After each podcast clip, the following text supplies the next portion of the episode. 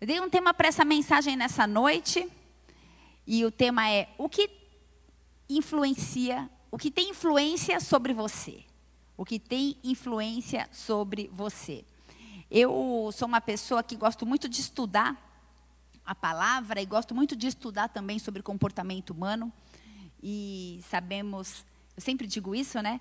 Nós somos corpo, alma, espírito e o Senhor trabalha em ambas as, em, em ambas não, na, de uma forma tríplice sobre nós, né? Trabalha no corpo, trabalha na alma e trabalha no espírito. Então, antes de começar esse curso, esse culto, mais uma vez, feche seus olhos, vamos orar. Deus, esse é um culto, esse é um culto, esse é um culto de exaltação ao Senhor. Esse é um culto para declarar que o Senhor é bom. Esse é um culto onde nós bendizemos o teu santo nome. Esse é o culto onde nós reverenciamos ao Deus da nossa vida, da nossa alma, da nossa salvação. Esse é um culto onde o Senhor é o centro. Esse é um culto onde nós saímos das nossas casas, né, mesmo com frio, mesmo em um momento um pouco difícil que estamos vivendo, porque a expectativa do nosso coração está em celebrar Jesus Cristo, em estar, tá, em erguer o teu santo nome, está em declarar que o Senhor é grande, justo, poderoso e fiel. Nós rendemos glória ao seu nome, nós bendizemos ao Senhor porque o Senhor é bom. Nós nos prostramos em reverência à manifestação e à liberdade do Espírito Santo neste lugar nessa noite. E nós queremos declarar, Deus, obrigada. O nosso coração é gratidão, mas o nosso coração também é desejoso de uma palavra rema. O nosso coração é, anseia por mais de ti, pela revelação, por palavras remas, pelas entrelinhas. Nós queremos tocá-lo, ouvi-lo, senti-lo. Nós queremos a manifestação da glória palpável, presente, que traz o avivamento, que traz transformação nas nossas vidas, que muda destinos e nos leva para caminhos opostos daqueles que nós vivemos um dia. Tudo que nós queremos, Deus, é que o Senhor olhe para as nossas vidas e se alegre de nós. Por isso, dá ordem aos seus anjos a respeito deste lugar, que esse culto possa ser bênção para as nossas vidas, que o teu santo nome seja erguido aqui, em nome de Jesus Cristo. Ministra os nossos corações, nós nos abrimos, Deus, para a tua palavra, Deus. Fala conosco. A nossa expectativa está em ouvi-lo, Pai, e ver o sobrenatural, e viver o sobrenatural, e exaltar o Senhor, porque o Senhor é bom e sabe exatamente o que cada um de nós, presencial ou online, estamos precisando. Estamos precisando. Por isso, vem mais uma vez aqui, assim como tem sido, e que o teu nome seja exaltado neste lugar. Eu diminuo para que o Senhor cresça. Em nome de Jesus. Se você crê, diga amém e dê uma salva de palmas para Ele, porque Ele é bom. Ele é bom, poderoso, fiel, justo. Nossa, hoje eu estou numa treta com esse computador que é só a misericórdia. O Senhor é bom. Eu quero falar sobre comportamento humano e eu quero falar sobre o que nos influencia, né? Então, é, eu tenho lido bastante e eu estava vendo que isso eu creio que não é novidade para nenhum de nós, mas a base do comportamento humano é a imitação, sim ou não?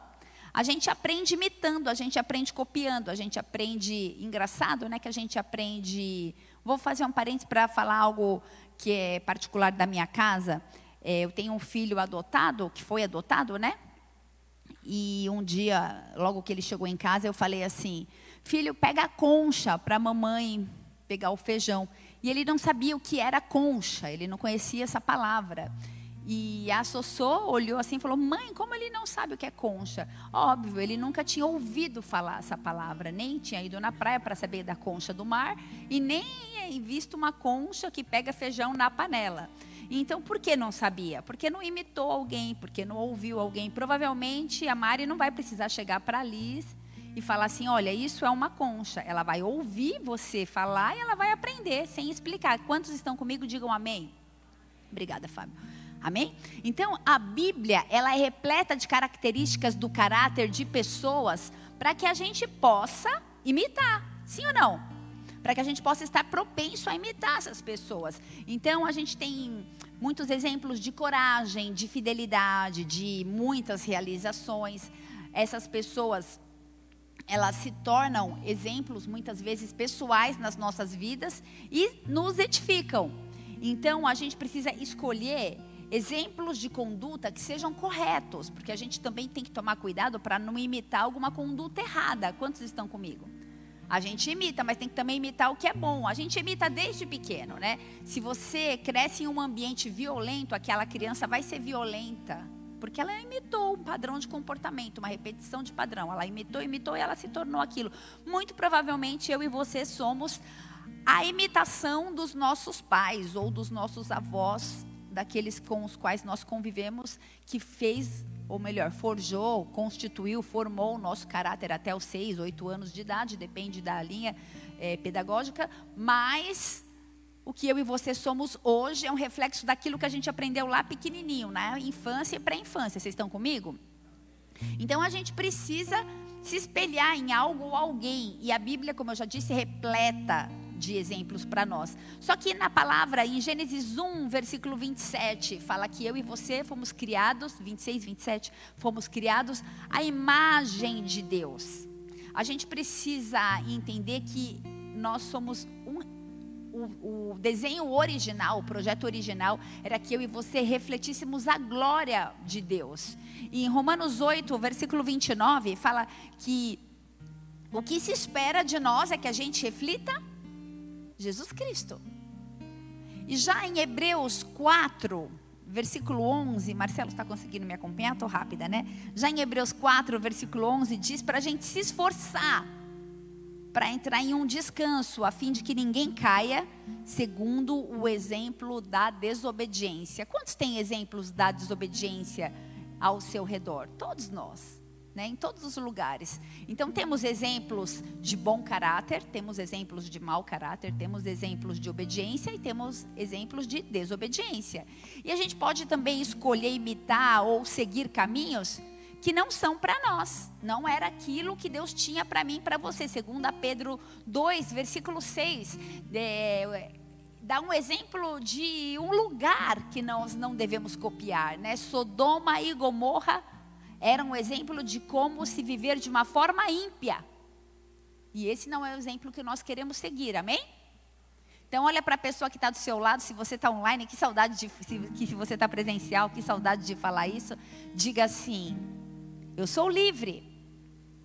Se você está em casa também, fala para você mesmo, fala no espelho, fala para alguém que estiver com você, porque a gente tem o direito de copiar, de, de usar de exemplo quem nós quisermos. Mas também nós somos livres e responsáveis pelas nossas escolhas, sim ou não?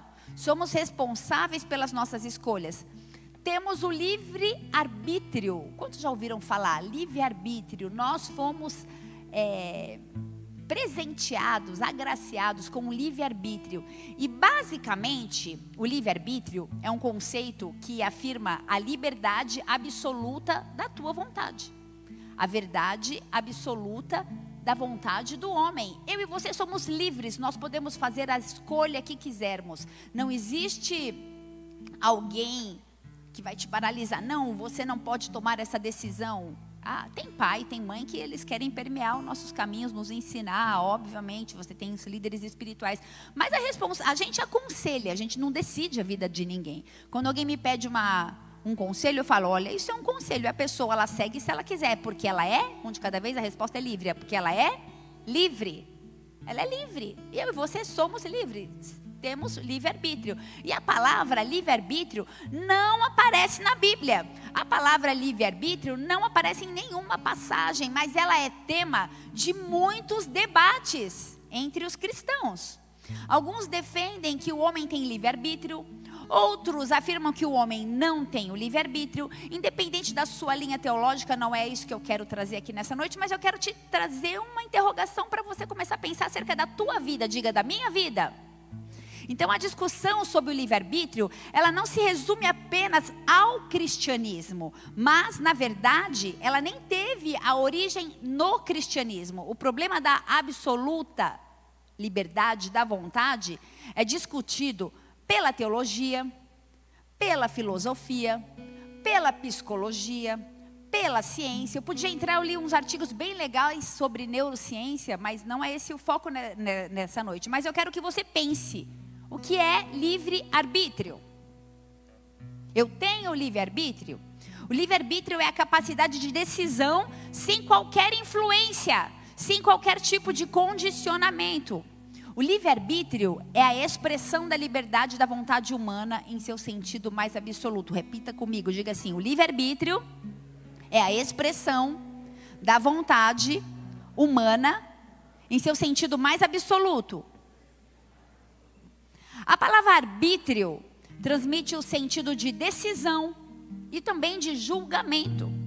Vou dar um exemplo aqui, um exemplo raso do significado de livre-arbítrio pode ser percebido na ação de um juiz esportivo. Ele não pode pender o seu arbítrio para nenhum dos times. Ele precisa ser completamente neutro. Então é por isso que um juiz ele não pode apitar uma partida do seu país, porque acredita-se que o arbítrio dele vai estar prejudicado. Vocês estão comigo? Eu quero fazer uma pergunta para você nessa noite, responda aí no seu coração. Romanos 6, versículo 12. Eu queria que você meditasse acerca do seu livre-arbítrio. Será que o meu livre-arbítrio, será que o seu livre-arbítrio é escravo? Romanos 6, versículo 12 diz assim: Não reine o pecado em vosso corpo mortal, de maneira que vocês obedeçam às suas paixões. Ou seja, você nem obedece mais o teu livre-arbítrio, você na verdade nem tem essa consciência que as decisões são, são sua responsabilidade. Mas nós nos tornamos escravos das nossas, a, a resposta é paixões, das nossas paixões. O apóstolo Paulo, ele define que o homem natural é escravo do pecado. João 8, versículo 34, fala: aquele que comete pecado é escravo do pecado. Então, muitas vezes a nossa tomada de decisões, ela é contaminada. Quantos estão comigo? Digam amém. Ela é contaminada porque nós estamos contaminados na nossa essência de criação desde Adão. Ser, escra ser escravo implica exatamente em ser privado de liberdade. Eu, a pergunta que eu te fiz é: será que o nosso arbítrio é escravo? Quando o nosso arbítrio ele é escravo, talvez do pecado, nós somos privados então de uma liberdade que nós professamos ter. Quem está comigo? Paulo também deixa bem claro que existe uma deficiência, Romanos 7, versículo 19, que existe uma deficiência na vontade do homem. Paulo diz que existe uma deficiência na vontade humana. Ele diz não ser capaz de fazer o bem que ele quer fazer. Mas o mal que ele não quer fazer, esse ele faz. Jeremias 17, versículo 9. Me acompanha aí, Má. Diz assim: O profeta Jeremias, ele escreveu que o coração do homem é enganoso, mais do que todas as coisas, e perversos. Quem o conhecerá? Só Deus. Porque às vezes nem a gente conhece o nosso pró pró próprio coração. A Bíblia, ela descarta toda a possibilidade de um homem escolher sozinho algo que seja bom, espiritualmente falando. Jeremias 13, versículo 23. Pode acaso o etíope mudar a sua pele ou o leopardo as suas manchas, então poderíeis fazer o bem, estando acostumados a fazer o mal? Ou seja, somos maus em nossa essência, em nossa origem adâmica pecaminosa. A palavra fala que é impossível que o homem faça o bem, da mesma forma que é impossível alguém que é negro mudar a cor da pele, ou é impossível o leopardo tirar suas manchas. Responde para você, por que você está aqui nessa noite? Você decidiu estar aqui nessa noite. Como o pastor disse, né? Como acho que foi o Fábio que orou aqui, o Fábio falou. É, ninguém falou, levanta a mão, adora a Deus. Fazemos isso de uma maneira voluntária. Você está aqui de uma forma voluntária. Por que você está aqui nessa noite? Talvez a resposta seja: porque o meu livre-arbítrio, a minha tomada de decisões, eu, em um momento do dia, talvez hoje, ou talvez há uma semana atrás, falei: eu decidi, hoje, quinta-feira, dia 17 de junho, eu vou no culto e quero ouvir a voz do Senhor e quero, sei lá, o que, que você falou para Deus. O que tem influenciado o teu arbítrio? Efésios 2, versículo 1. A palavra diz assim, eu já vou lendo. E vos vivificou, estando vós mortos em ofensas e pecados, em que no outro tempo andaste segundo o curso deste mundo, que jaz no maligno, segundo o príncipe das potestades do ar, do espírito que agora opera nos filhos da desobediência, entre os quais todos nós também antes andávamos nos desejos da nossa carne, fazendo a vontade da carne e dos pensamentos, e éramos por natureza filhos da ira como os outros também. Mas Deus, que é riquíssimo em misericórdia, pelo seu muito amor, nos amou. A Bíblia diz que a vontade do homem caída é morta, do homem caído é morta. Ele está morto em seus delitos, o homem pecador, eu e você estamos mortos em delitos e pecados. A menos que Deus venha nos vivificar. E ele não vai fazer o bem espiritual e nem mesmo vai inclinar a vontade santa e justa do Senhor sem que eu e você permitamos essa ação. Você está comigo? Voltando ao que eu disse no início do culto, antes de dar uma pequena, pequena explanada sobre livre-arbítrio, o que, que eu disse? Que a base do comportamento humano é a imitação. Pode ser influência também, não está errado. A base do comportamento humano é a imitação, é a influência que temos de pessoas ao nosso redor. E a Bíblia ela está repleta de característica do caráter de pessoas. O que você tem imitado? A cultura, a sociedade, a família ou os amigos? A base de comportamento humano é imitação. Eu quero que você medite nisso nessa noite. Muitas vezes a gente age, a gente fala, a gente até se veste como se o clã ou o Beltrano, por pura influência, por pura imitação. O que tem influência sobre você? Esse é o tema da mensagem dessa noite. Homem e mulher não foram criados para outra coisa que não fosse interagir com o Espírito Santo de Deus. Eu e você fomos criados para interagir com o Espírito Santo de Deus. Para que a gente possa fazer a vontade do Senhor na terra como ela é feita no céu. Ele conta comigo, com você. Mas, porém, todavia, contudo, desde o Éden, o plano original de Deus era esse, não foi cumprido. Existe uma batalha, eu preciso que você tenha entendimento disso. Existe uma batalha pesada sendo travada pela alma do homem, para que as pessoas fiquem presas em ativismos, em religião, em obras mortas, na cegueira do pecado, porque esse mundo jaz do maligno. Enquanto isso, Jesus, ele brada por pessoas, ele levanta uma igreja para que ela tenha uma voz e para que eu e você tenhamos um ouvido para ouvir a voz dele. Quantos estão aí? Digam amém. E ouvir a voz e executar a vontade do Pai. Abra sua Bíblia no livro de Hebreus, capítulo 11. Esse é o nosso texto dessa noite.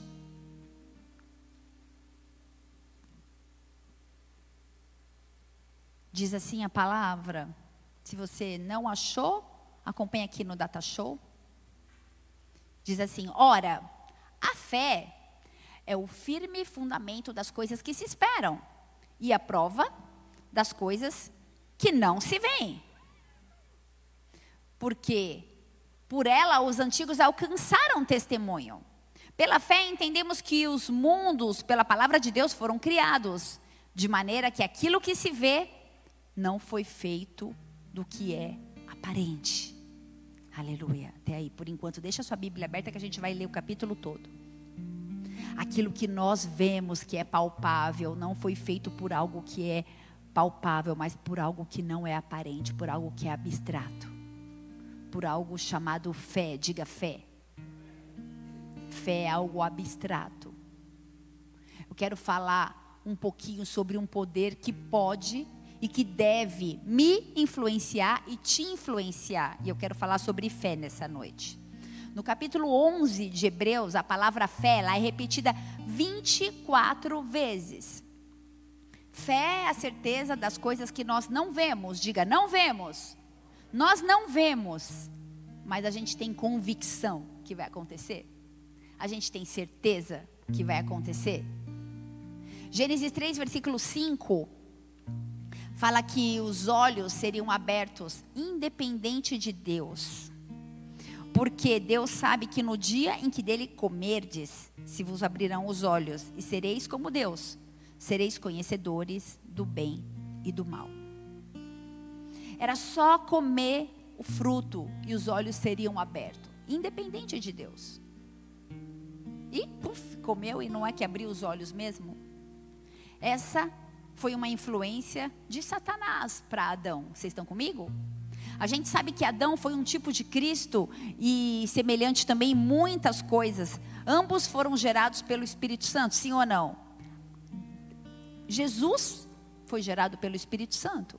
Adão foi gerado pelo Espírito Santo. Vou falar um pouquinho de Jesus. Jesus era um homem, entre aspas, normal, até que os olhos dele foram abertos na hora certa e pela influência do próprio Espírito Santo. Ele era um menino que peregrinava com José e Maria, seu pai e sua mãe. Ele era um carpinteiro. A Bíblia não nos relata muito detalhes, muito, muitos detalhes acerca da sua infância, a não ser o momento quando ele tinha 12 anos e estava no templo, mas fora esse momento, a Bíblia não fala de como era Jesus. Mas aos 30 anos, seus olhos foram abertos para algo que era espiritual. Ele recebeu uma liberação para o seu chamado e o seu propósito. Se você está aí comigo, você não está entendendo nada, calma que você vai entender.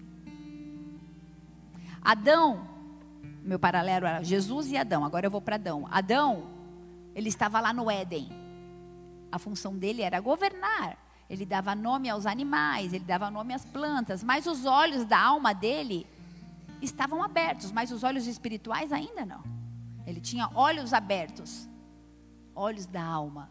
Ele era criativo, ele governava, mas ele não sabia de fato qual seria ainda o seu verdadeiro propósito. Ele tinha obrigações. Jesus tinha obrigações, propósito, mas o discernimento ainda não havia sido dado porque era necessário passar por uma prova. A prova da escolha. Repita comigo, diga a prova da escolha. Tem tudo a ver com livre-arbítrio. Em um momento da vida, eu e você vamos precisar fazer uma escolha que vai virar uma chavinha e vai mudar a sua e a minha vida. Eu não sou a mesma pessoa antes de passar por essa prova da escolha. Pessoas que me conheceram no meu passado, ao me verem hoje, falam: quem é essa pessoa? Porque a partir do momento da prova da escolha, eu não tenho mais os meus olhos da alma abertos, mas a, acontece algo sobrenatural que vem através da fé. E então nós não temos mais uma alma. Sabe, muitas pessoas a gente ouve isso. Eu leio, leio, leio a Bíblia e não entendo nada. Mas quando a gente faz uma escolha, aquilo que é natural começa a ser visto por nós de uma forma sobrenatural. Uma chavinha muda, muda uma, uma faceta da, da, da nossa vida. O livre-arbítrio é a expressão da liberdade da vontade humana no seu sentido mais absoluto. Adão precisou fazer uma escolha. Jesus precisou fazer uma escolha. Deus, afasta de mim esse cálice, mas que seja feita a tua vontade. Naquele momento ele podia ter dito não, mas ele passou pela prova da escolha. Você está aí? Gênesis 3, versículo 5 fala que quando a gente escolhe a árvore da vida, a vida eterna, quando decidimos pela vida eterna, quando decidimos escolher Cristo como Senhor e Salvador, os nossos olhos espirituais se abrem e a fé é imputada em nós. Eu quero falar sobre essa fé, essa fé que é sobrenatural, essa fé que não é uma fé comum de que você acorda e acredita que vai dormir à noite, mas é uma fé impelida pelo Espírito Santo de Deus, ou melhor, incutida em mim, em nós pelo Espírito Santo de Deus, uma fé sobrenatural. A nossa alma pode até ser capacitada com a visão do, do mundo espiritual, independente de Deus.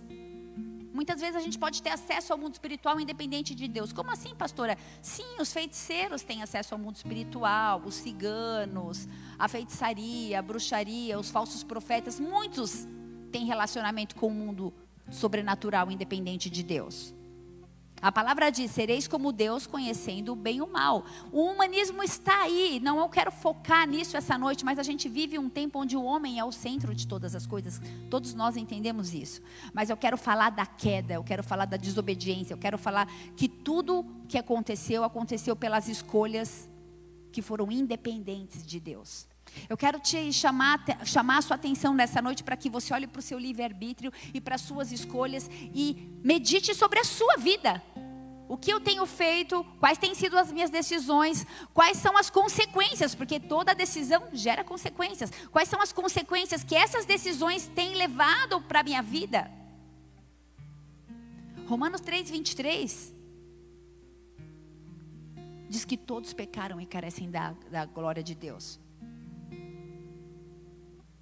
No momento da queda adâmica, no momento da, da desobediência, tudo aconteceu por causa das escolhas independentes de Deus. Meus olhos foram, os seus olhos foram abertos, e então a gente começou a ser como Deus.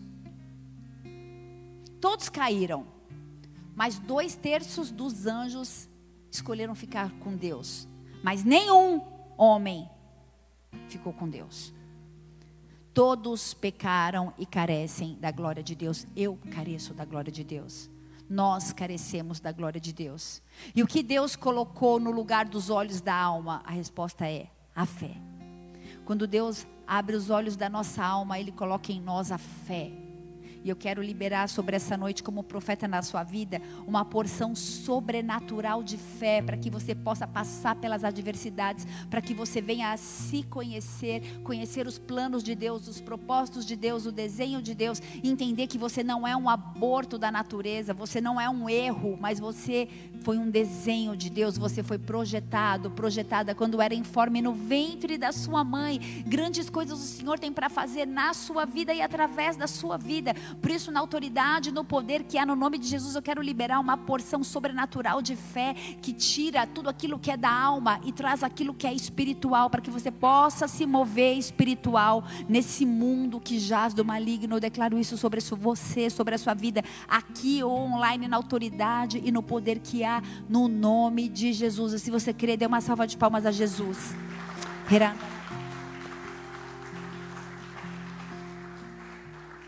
Volta comigo para Hebreus 11, versículo 3. A palavra diz assim: Pela fé entendemos que foi o universo formado pela palavra de Deus, de maneira que o invisível, que o visível veio existir das coisas que não aparecem. A palavra cria realidade. Pela fé Abel ofereceu a Deus com mais excelente sacrifício do que Caim, pelo qual obteve testemunho de ser justo tendo a aprovação de Deus quanto às suas ofertas. Por meio dela também, mesmo depois de morto, ainda fala. Pela fé, Enoque foi transladado para não ver a morte, não foi achado porque Deus o transladara. Pois antes da sua transladação, obteve testemunho de haver agradado a Deus. Eu vou ler aqui. De haver agradado a Deus. Ora, sem fé é impossível agradar a Deus, porque é necessário que aquele que se aproxima de Deus creia que ele existe e que é galardoador daqueles que o buscam. Pela fé, Noé, divinamente avisado das coisas que ainda não se viam, temeu e para a salvação da sua família preparou a arca, pela qual condenou o mundo e foi feito herdeiro da justiça que é segundo a fé. Pela fé, Abraão, sendo chamado, obedeceu, indo para um lugar que havia de receber por herança e saiu sem saber para onde ia. Pela fé, habitou na terra da promessa como em terra alheia, morando em cabanas com Isaac e Jacó, herdeiros com eles da mesma promessa porque esperava a cidade que tem fundamentos, da qual o artifício e construtor é Deus. Pela fé também a mesma Sara recebeu a virtude de conceber e deu à luz já fora da idade, porquanto teve por fiel aquele que lhe tinha prometido. Por isso também de um e esse já amortecido descenderam tantos em multidão como as estrelas do céu, como a areia inumerável que está na praia. Todos estes morreram na fé sem terem recebido as promessas, mas vendo-as de longe, crendo-as e abraçando-as, confessaram que eram estrangeiros e peregrinos na terra. Porque os que dizem isto claramente mostram que buscam uma pátria. Ei, você busca uma pátria que é eterna e não é daqui. E se na verdade se lembrasse daquela de onde havia saído, teriam oportunidade de tomar, mas agora desejam uma melhor, isso é, a pátria celestial. Por isso também Deus não se envergonha deles de se chamar seu Deus, porque já lhes preparou uma cidade até aí por enquanto. Deixa aberto eu não consigo deixar de ler Hebreus 11 sem me emocionar, porque é, eu lembro de uma aula assim de teologia como se fosse hoje e um livro que eu li chamado Heróis da Fé e eu vejo como uma galeria esses homens que foram usados para serem alguém para nos incentivar a imitá-los. Hebreus 11, galeria dos heróis da fé. Deixa eu fazer uma definição aqui para vocês. Eu gosto de dicionário. A definição de heróis, de herói, é eros em latim, que significa aquele que é protagonista de uma obra narrativa ou dramática. Quem aqui é um herói? O dicionário diz: herói é a pessoa que suporta exemplarmente um destino incomum. Exemplo: um extremo infortúnio ou um sofrimento, ou aquele que arrisca sua vida abnegadamente pelo seu dever ou pelo próximo. Sabe, igreja, Paulo, quando estava falando aos hebreus, ele não estava falando a um público que precisava se converter. Ele estava falando e citando pessoas, e ele foi lá atrás, ele começou a, a falar sobre essa galeria dos heróis da fé, porque ele queria incentivar os ouvintes a fidelidade na vida cristã. Eu queria te incentivar nessa noite a fidelidade na vida cristã. Talvez se a gente for no bar aqui do lado, ele está entupido de gente. E nós estamos com poucas pessoas, mas posso te falar? Na entrada eu tava, falei no carro, falei, nossa, meu amor, né? Que triste, a igreja de quinta-feira tinha fila para entrar, era bombada, às vezes não tinha nem lugar. Estou acostumada com isso, de sentar no chão, de dar meu lugar e sentar no chão.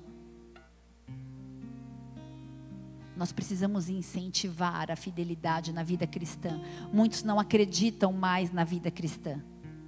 Eu quero nessa noite incentivar a sua fidelidade na vida cristã. Ela, essa galeria de heróis, ela queria inspirar homens e mulheres a terem alguém para manter um padrão de comportamento e imitar. Hebreus 11, versículo 1 fala assim: a fé, esse termo fé, ele é definido por duas palavras. Uma é certeza e a outra é convicção. Eu quero que você tenha certeza e convicção na sua vida cristã. Que essa foi a melhor escolha que você fez na sua vida.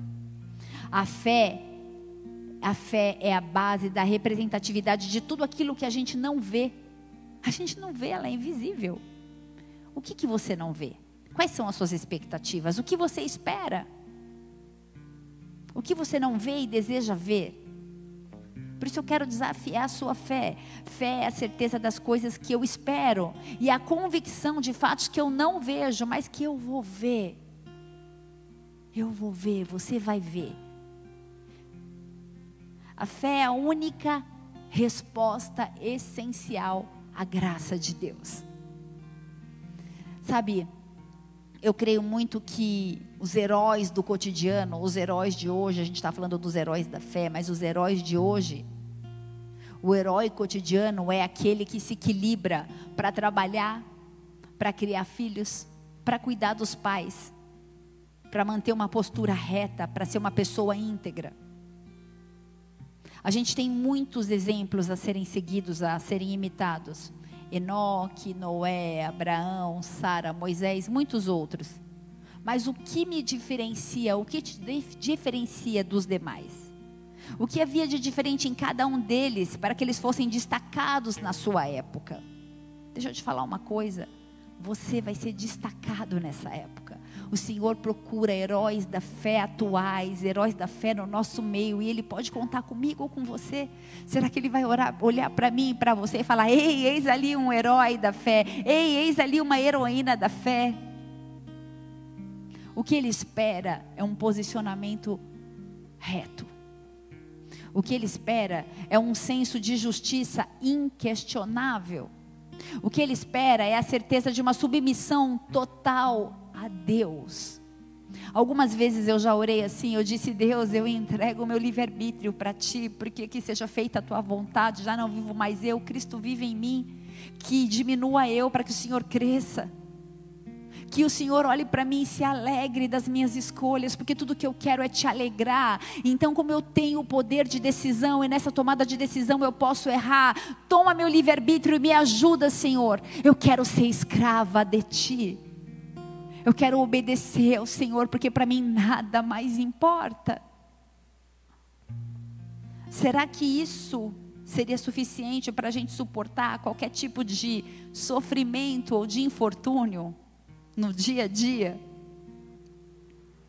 Pessoas comuns, pessoas que são aperfeiçoadas pelo Espírito Santo, muitas vezes foram ao encontro daquilo que é errado, daquilo que é vil nas suas épocas.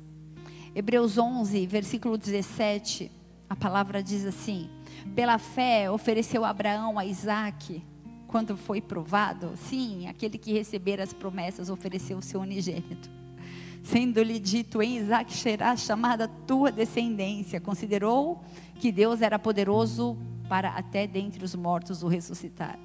E daí também figura ele o recobrou. Pela fé, Isaac abençoou Jacó e Isaú no tocante às coisas futuras.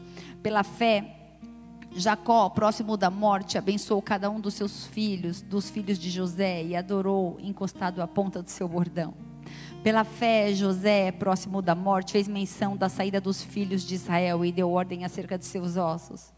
Pela fé, Moisés, já nascido, foi escondido três meses por seus pais, porque viram que era um menino formoso e não temeram o mandamento do rei. Pela fé, Moisés, já sendo grande, recusou ser chamado do filho da filha de Faraó. Escolheu antes ser maltratado com o povo de Deus do que por um pouco de tempo ter o gozo do pecado tendo por maiores riquezas o vitupério de Cristo do que os tesouros do Egito, porque tinha em vista a recompensa que é eterna. Pela fé ele deixou o Egito, não temendo a ira do rei, porque ficou firme, como vendo o invisível. Pela fé ele celebrou a Páscoa e a aspersão do sangue, para que o destruidor dos primogênitos lhes não tocasse. Pela fé passaram o mar vermelho como por terra seca o que intentando os egípcios se afogaram. Pela fé caíram os muros de Jericó, sendo rodeados durante sete dias. Pela fé, Raabe, a meretriz, não pereceu com incrédulos, acolhendo em paz os espias. E o que mais direi?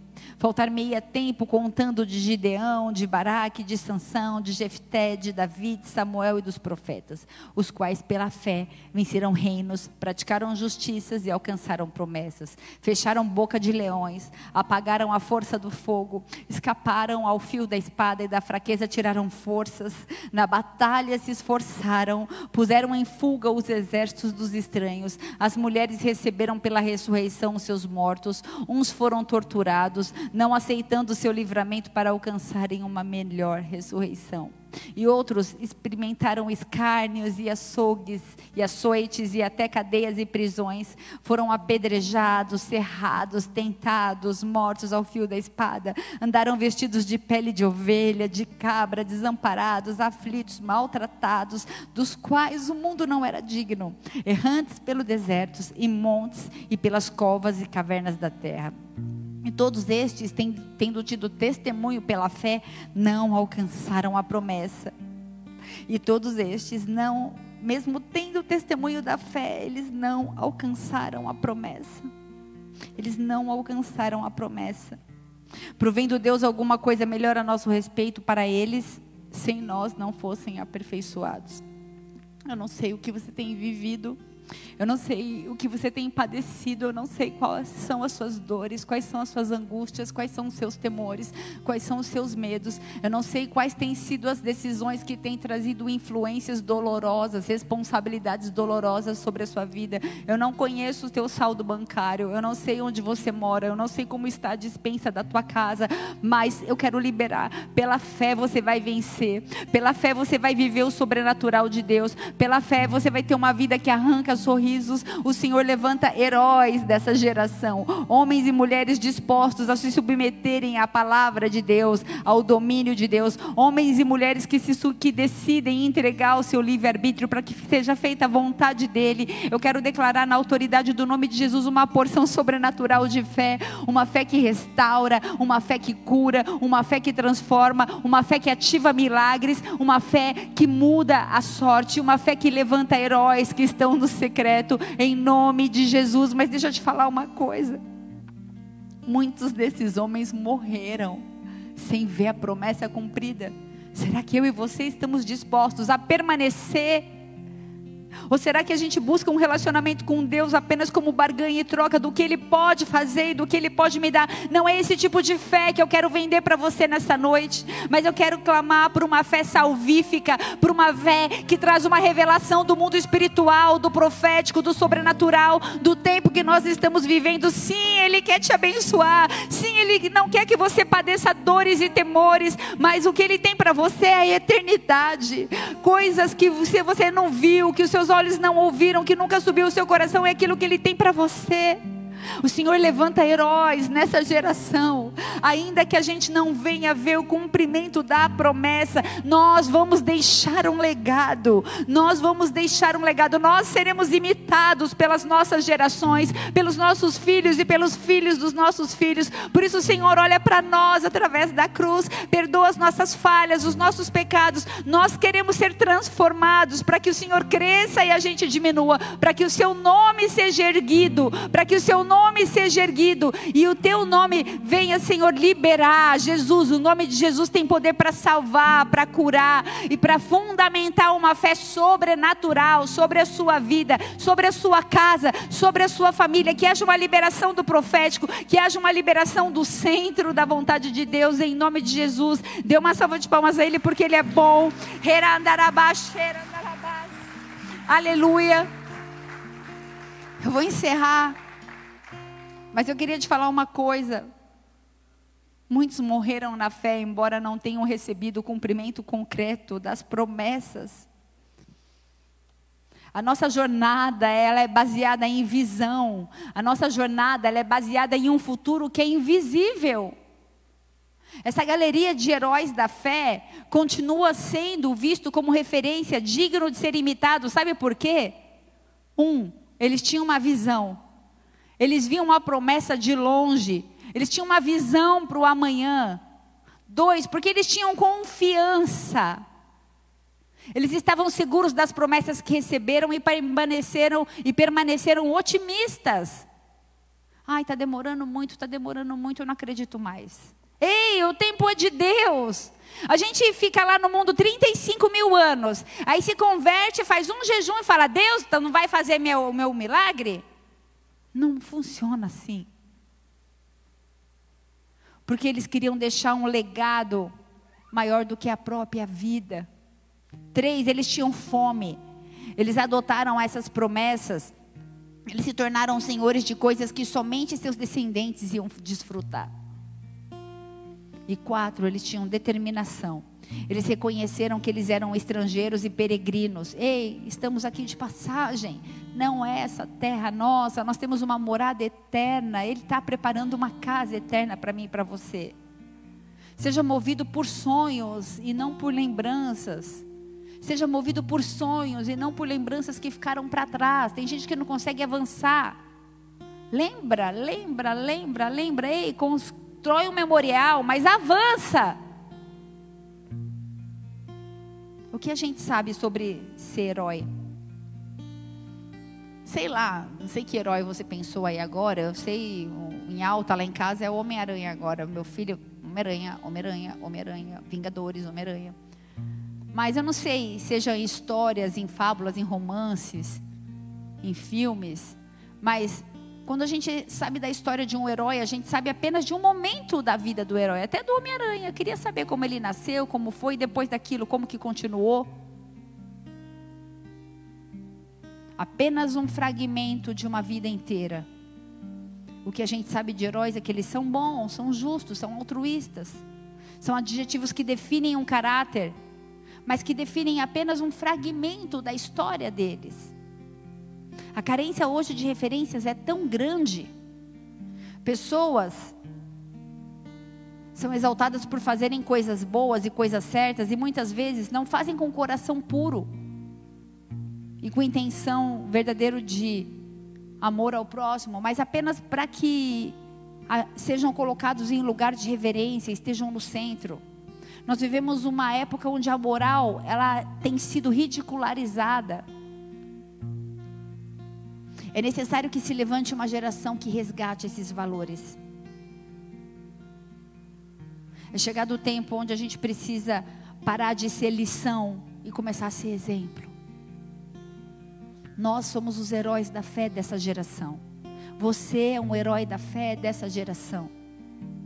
Bons filhos, bons pais, cidadãos honestos, honrados, pessoas que transmitem amor, que devem zelar pelo órfão, pelo necessitado, pelas viúvas, pelos injustiçados, pelos opressos. Você está aí? Isso só vai acontecer quando existir menos de nós e mais dele. A gente precisa de homens e de mulheres que tragam a reforma, que conduzam o povo até o caminho de Deus. Quantos nessa noite conseguem meditar na responsabilidade das suas próprias escolhas? O que tem sido a sua vida por causa do seu livre-arbítrio?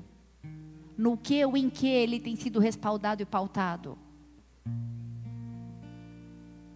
Família, servos de Deus, que abnegam suas vidas em prol do reino, esses são os verdadeiros heróis.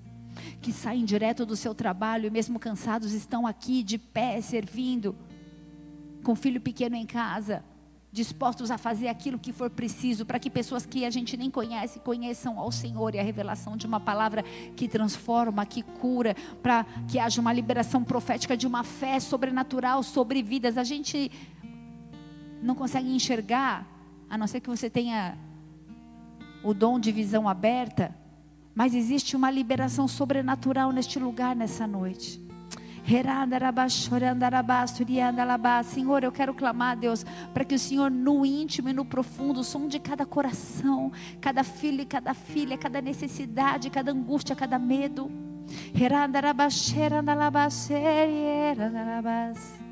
Deixa Ele te tocar, deixa Ele te curar. Vem com teu sobrenatural nessa noite, Deus. Muitos estão desacreditados do Evangelho, muitos foram magoados e sofreram opressões dentro da própria igreja. E como igreja representada aqui nessa noite, eu peço perdão. Não olhe para homens, olhe para o alto. Não olhe para instituições, olhe para o alto, olhe para a cruz. Sua cruz salva. Sua cruz tem poder para salvar. Não desista por causa de pessoas, porque Jesus morreu na cruz por causa de pessoas. Não desanime por causa daquilo que te falaram um dia. Eu quero clamar a Deus por uma liberação de cura nessa noite, de cura na alma, que vai abrir os olhos da fé e vai haver uma liberalidade de ativação para o sobrenatural para que os milagres venham à existência, para que os nossos olhos, que têm a convicção, mas não veem, possam ver. Que você possa ver o milagre, que você possa ver o sobrenatural. Não desacredite do Evangelho. Deus é fiel para completar a boa obra que Ele começou. Deixa eu te falar uma coisa: se movimente no Kairos. O Kairos é o tempo de Deus, é o tempo de Deus. Não queira apressar a Deus. Ele ainda está no controle, Ele ainda te ama, Ele não desistiu de você. Eu quero encerrar esse culto, nós vamos adorar a Deus. Haverá uma preparação dos verdadeiros heróis dessa geração. Talvez você no seu lugar diga assim: imagina, eu não. É você mesmo. É você mesmo. Porque ele pega coisas loucas para confundir os sábios, ele pega aqueles que não são e fazem com que eles sejam. Ele pega o homem um monturo de lixo e levanta para que eles possam se assentar com reis, príncipes e princesas. Eu não sei qual tem sido a sua marca do passado que você viveu até aqui mas a fé sobrenatural vai vir sobre a sua vida e vai mudar a tua sorte em nome de Jesus. Se você puder, Apaga a luz para mim, tio Rick. Vamos adorar o Senhor. Dá liberdade para o Espírito Santo. Se você era em línguas, comece a orar em línguas. Nós queremos, Deus, clamar para uma ativação do profético nessa noite, nesse lugar.